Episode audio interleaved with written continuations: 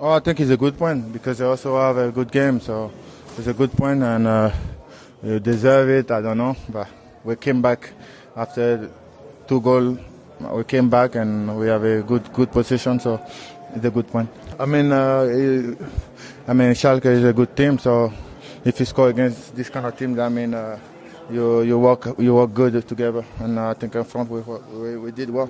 Ja, lieber ein Sieg gewesen, aber ich glaube, wir müssen mit dem Unentschieden leben oder können auch mit dem Unentschieden leben.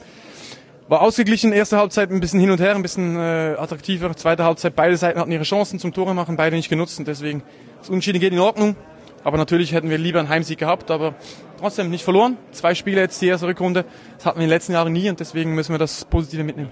Ja, so kann es weitergehen. Ich glaube, wir sind gut gestartet jetzt. Jetzt haben wir wieder ein Heimspiel gegen Wolfsburg. Ähm, wenn wir den, wenn wir den, wenn das gewinnen, dann haben wir den gleichen Ausbeute wie in der Hinrunde, drei Spiele, sieben Punkte. Und daran geht's anzuknüpfen, weiter Gas zu geben, gut zu arbeiten wie in den letzten Wochen. Und dann, ähm, glaube ich, hat man gesehen, was wir für Potenzial haben, was wir gut sind. Und ähm, ja, wir bereiten uns äh, ab nächster Woche sehr gut auf Wolfsburg vor und wollen gewinnen.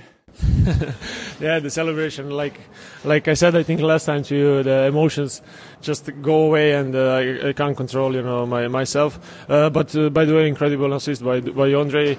Uh, he had so much space and he could even turn to, to shoot by his but I was shouting like a crazy so yeah. that's I think he, yeah, he yeah, heard me and he played a nice back heel pass to me and at the end it was good decision for him because we scored a goal we it's difficult because we could we could win the game as well, but from some point we, we, could lose as well. They had some chances, so at the end I think the the right result for both teams and uh, for us a good point against a very good side. Yeah, yeah, I think we deserved really draw. In the second half we had some chances. Davy was a little bit unlucky with uh, with his shots that uh, he didn't score, but like I said, next game Wolfsburg and uh, we play still at home, so I think we must win three points.